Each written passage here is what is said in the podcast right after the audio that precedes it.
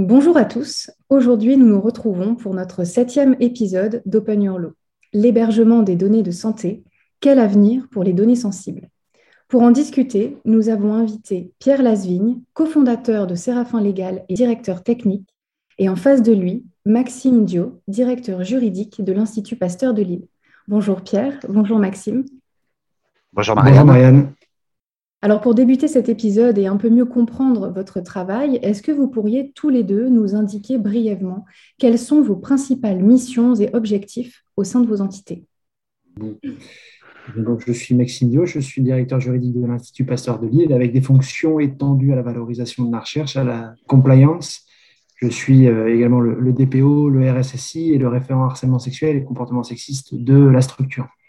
Et pour ma part, donc Pierre Lasville, moi je suis le directeur technique donc euh, et cofondateur de Séraphin Légal. Euh, le principe de Séraphin Légal, c'est d'abord avant tout d'accompagner technologiquement les juristes de demain, euh, que ce soit autant des cabinets d'avocats, des experts comptables, que des juristes en entreprise, participant ou pas dans une grande direction juridique.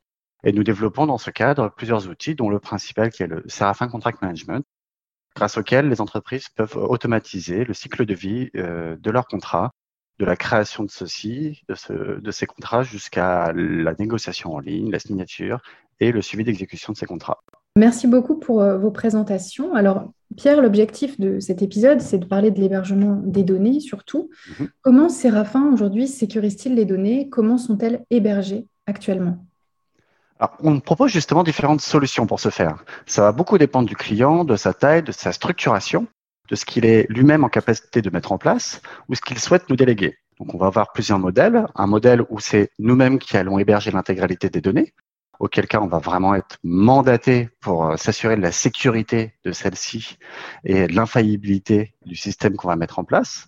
Très souvent, on est audité euh, par des grands groupes qui euh, veulent s'assurer de la pérennité de leurs données, qui veulent s'assurer de l'infaillibilité de leurs données, etc. Classique, euh, surtout chez les grands, j'avoue. Euh, et on a un autre modèle qui est évidemment de proposer que ce soit directement le client qui va stocker et gérer sa donnée. C'est ce qu'on appelle pour nous en fait des plateformes en SaaS, donc Software as a Services, euh, ou alors des plateformes on-premise, c'est-à-dire directement installées chez le client. Très bien. Donc, on parle des données de manière générale. Euh, Maxime, comment peut-on garantir plus particulièrement la sécurité des données de santé? Est-ce que pour mieux la garantir, il est nécessaire d'aller vers des entreprises qui détiennent, par exemple, la certification d'hébergeur de données de santé? C'est essentiel dès lors que l'on souhaite externaliser euh, l'hébergement de ces données-là. Euh, dans mes différents projets, notamment des projets liés à des essais cliniques, dès lors que l'hébergement de ces données est externalisé, c'est la première chose. Je vais aller regarder chez le partenaire, de bien vérifier qu'il a les bons agréments pour pouvoir héberger de manière sécurisée l'ensemble des données qu'on va lui confier. Euh, mais ce n'est pas la seule solution, euh, et je vais donc vous faire une réponse de Normand, puisque dans un établissement de recherche, euh, parfois l'on n'externalise pas l'hébergement de la donnée, qu'elle soit de santé ou de la donnée classique, et donc on va l'héberger sur place ou dans euh, des, euh, des fermes d'hébergement qui nous appartiennent. Et donc, dans ces cas-là, euh, il n'est pas nécessaire d'avoir ces agréments dès lors que l'on ne produit pas un service pour le compte d'un tiers. Donc voilà, j'ai donc deux possibilités qui s'offrent à moi en fonction de l'enjeu du projet et de sa valorisation. Soit j'externalise, soit j'internalise l'hébergement de la donnée. D'accord. Quelle est la solution qui est la plus choisie selon vous? On est vraiment sur du 50-50 avec pour autant, un élément, encore une fois, supplémentaire, c'est qu'aujourd'hui, on parle de la digitalisation de la donnée qui est extrêmement importante. N'oublions pas que dans la donnée de santé, pour le bon suivi de nos patients, de nos consultants, euh, nous conservons également euh, des traces écrites. Donc, l'hébergement de la donnée se fait également par papier. Et donc, la sécurisation de cet hébergement, la sécurisation des systèmes d'information euh, liés aux, données à caractère personnel, qu'ils soient de santé ou non, touche également les aspects papier. Et donc, il faut euh, prendre en compte cet aspect-là. Donc, euh, des euh, zones sécurisées, dans des armoires, des armoires qui ferment à clé, du contrôle d'accès, des systèmes anti-incendie, anti-intrusion, etc., etc. Très large, effectivement. Alors, quand on parle de l'hébergement des données, cela suppose également d'appréhender ce sujet à travers le regard des clients. Donc, c'est plutôt une question pour Pierre. Existe-t-il une exigence récurrente euh, de certains clients et quel est le problème que l'on peut rencontrer le plus souvent? C'est marrant parce qu'il y a un, véritable parallélisme à, faire avec ce que Maxime euh, nous disait à l'instant.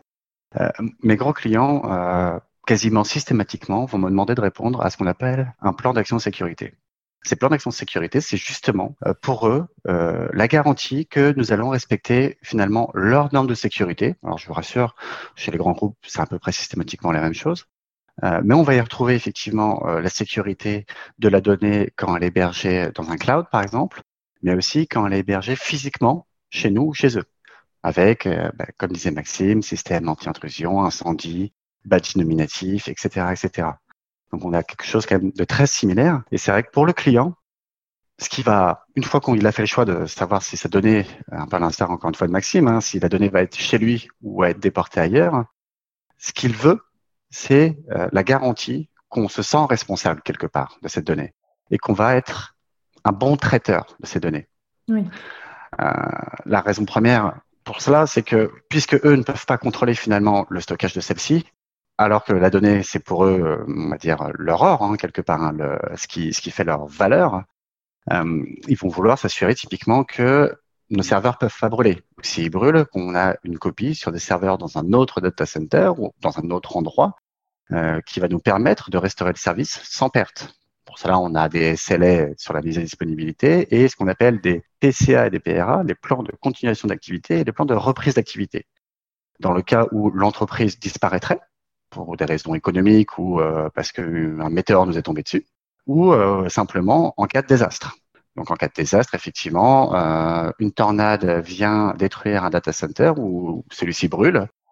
comment on est capable de rétablir le service et comment on est capable de prouver à notre client que ces données ne sont pas perdues? C'est ça qui, prime le plus pour eux. Et pour ce faire, on a énormément de, de stratégies qu'on peut mettre en place, la redondance de données, des, des, mécanismes de synchronisation des données euh, en dupliquant des bases euh, ou en mettant en place justement des, couches de services pour s'assurer d'une part de la sécurité des données, de l'infaillibilité de celles-ci et évidemment de la capacité de Séraphin à restaurer ces données en cas d'incendie, encore une fois, de désastre. Je veux dire. Ce que Pierre disait est extrêmement intéressant et extrêmement important. On est passé d'une économie de marché à une économie de données. En effet, Pierre tu disais, l'or de l'entreprise maintenant, c'est la donnée. Hmm. D'où l'importance de la sécurité qui est associée euh, à cette donnée. Euh, néanmoins, dès lors que l'on va externaliser l'hébergement de, cette, de cette donnée, le tort, à mon sens, de certains de nos dirigeants, c'est de penser qu'on va en même temps externaliser le risque. Euh, c'est partiellement vrai, et ce n'est pas tout à fait le cas par conséquent. Euh, il ne faut pas oublier qu'il y a une co-responsabilité qui va s'instaurer dans ce cadre-là.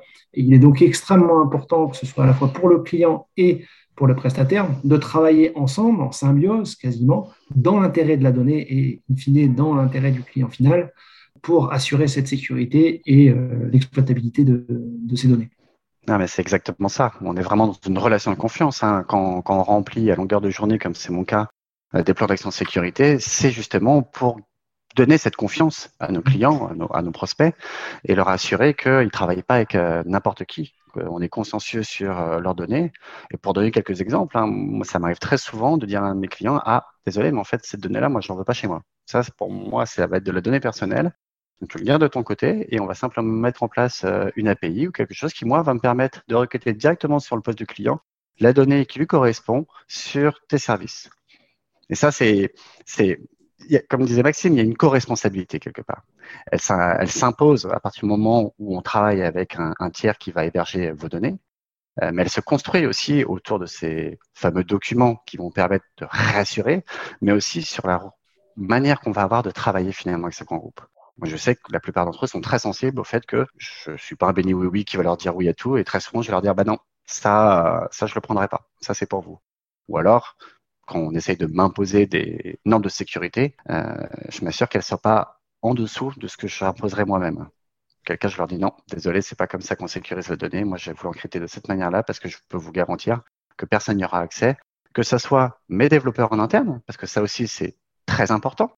Quand on parle de, sécuriser des données, encore plus des données de santé. Hein. Euh, on souhaite que personne n'y ait accès. Or, on sait très bien que lors d'une phase de développement, on a donc des, des, développeurs qui vont euh, préparer une solution et qui potentiellement peuvent avoir des accès à certaines informations. Alors évidemment, il y a, une, il y a un cloisonnement entre les environnements de développement et les environnements de production, mais même au-delà de ça, même moi qui suis le directeur technique de l'entreprise, je n'ai pas accès en fait aux données en production de mes clients et je mets en place des mécanismes qui permettent de prouver à mon client que même moi, j'y ai pas accès.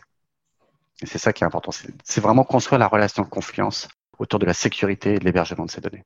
Oui, c'est très très intéressant. On voit que c'est presque l'axe majeur en fait de, de, ce sujet, cette notion de confiance, comme vous en parlez. On pourrait dire du coup, Maxime, que vous êtes confronté, un petit peu comme Pierre, à des exigences de la part d'autres interlocuteurs? Complètement. Euh, nous, on a un, grand nombre d'interlocuteurs, donc on travaille aussi, euh, on travaille principalement pour notre compte, hein, dans le cadre de, des recherches que l'on mène. Euh, on a également la confiance de certains établissements et certaines institutions dans le domaine de la santé qui nous confient des prestations. Nous devons leur rendre compte et les rassurer sur le fait que les données que nous allons collecter en leur nom et pour leur compte sont bien sécurisées et qu'elles sont bien utilisées aux fins euh, qui ont été déclarées. Au-delà de la confiance, la finalité est extrêmement importante. Et finalité plus confiance, c'est l'axe majeur, comme tu viens de le dire, Marianne, qui permet de rassurer le client, mais qui permet aussi de rassurer l'utilisateur final, en fait. Et, in fine, le propriétaire de la donnée. Savoir que sa donnée est bien protégée et qu'on en fait un usage strict, proportionnel, euh, un usage raisonné et qui correspond à une vraie finalité particulière, eh bien, euh, l'utilisateur final, le client final, est beaucoup plus enclin à nous dire mais je vais vous faire confiance, je vais finalement vous confier pour notre part, pour l'Institut Pasteur de Lille, ce qu'il y a de plus cher, c'est-à-dire ma donnée de santé. Euh, je dis bien ce qu'il y a de plus cher, puisqu'on constate que la donnée de santé aujourd'hui vaut dix fois plus sur le marché noir qu'une donnée bancaire et qu'elle est intrinsèquement lié à la personne. On ne peut pas changer de code ADN. C'est nécessaire pour nous d'avoir la confiance de, nos personnes, de nos utilisateurs, et d'assurer la protection nécessaire. Alors, est-ce que vous, pensez aujourd'hui que le système d'hébergement des données de l'Institut Pasteur est satisfaisant? Je ne sais pas si c'est une question à laquelle vous pourriez répondre non, mais euh, si oui, en, quoi vous le, trouvez satisfaisant? Il est satisfaisant, il est bien entendu perfectible, euh, pourquoi il est satisfaisant? Parce que nous avons, comme vient de le dire Pierre, euh, mis en place différents cloisonnements qui nous permettent en interne d'assurer justement une accessibilité à la donnée compartimentée en fonction des fonctions de chacun. elle nous permet aussi d'avoir une résistance aux attaques externes. et Dieu sait que en cette période sombre de, de la Covid-19, euh, le nombre d'attaques, de cyberattaques a, extrêmement augmenté et a visé particulièrement les établissements de soins et de santé. Oui. Euh, donc on a, on a un, établissement euh, qui est, à mon sens, assez robuste, mais qui néanmoins continue de se perfectionner dans le cadre de différentes lois de sécurité informatique. je, n'en dirai malheureusement pas plus, pour justement accroître encore une fois la sécurité de, de cet hébergement. D'accord, très bien. Et donc pour euh, rassurer alors vos clients, vos interlocuteurs face aux craintes qu'ils peuvent exprimer, qu'est-ce que vous faites Qu'est-ce que vous mettez concrètement en place tous les deux? Pour ma part, l'élément principal, c'est la transparence. D'accord. Quand je viens euh, prendre la donnée, ou plutôt quand une personne me confie sa donnée à caractère personnel, ce que je lui dois, c'est de la totale transparence. C'est pour ça que je vous disais que la confiance et la finalité, une finalité claire, précise, permet de rassurer la personne. Ça, c'est vraiment euh, pour moi l'axe majeur. Pierre, je ne sais pas ce que, tu, ce que tu en penses. Je suis totalement d'accord avec toi, Maxime. Hein. Euh, c'est très très bien résumé. Pour ma part, euh, je, fais agir de la même manière en réalité avec mes clients. Le but du jeu est, encore une fois, quand je vais remplir des plans d'action de sécurité, euh, c'est pas simplement une déclaration sur l'honneur qui les intéresse très souvent, ils me demandent des preuves de ce que je, de ce que je vais avancer. Et donc, pour ce faire, euh, j'organise des sessions de démo euh, où je leur montre ce qui est un peu sous le capot. je leur montre comment on va stocker dans un Key Vault leur clé RSA personnelle et qu'on va créer une entité unique dont eux seuls ont accès pour pouvoir justement aller décrypter leurs données, euh, que ce soit au transport ou au repos, comme on dit. Enfin bref, tout un tas de systèmes qui va les réassurer et qui, va leur prouver que, bah oui, on respecte bien les, codes euh, de sécurité euh, d'aujourd'hui. Parce que comme Maxime disait tout à l'heure, à l'instant en réalité, et c'est très vrai, c'est quelque chose qui bouge beaucoup, c'est quelque chose qui avance très vite. Euh, on voit bien que l'arrivée du RGPD euh, avait quand même déjà mis un premier coup de pied dans cette fourmilière, mais depuis, ça ne s'arrête pas. Des labels sortent quasiment tous les jours, des règles de sécurité ne font qu'augmenter, et c'est bien normal, parce qu'avec la technologie qui continue d'accélérer, il est de plus en plus simple, malheureusement, pour euh, des hackers de pouvoir euh, justement attaquer, euh, que ce soit l'Institut Pasteur ou nos propres infrastructures. et donc, on est obligé, nous aussi, de rester à la pointe finalement de cette sécurisation, tant sur l'hébergement, mais même sur la donnée elle-même, parce que c'est bien beau d'héberger la donnée, mais si quelqu'un réussit à rentrer là où elle est, bon, bah, vous avez perdu.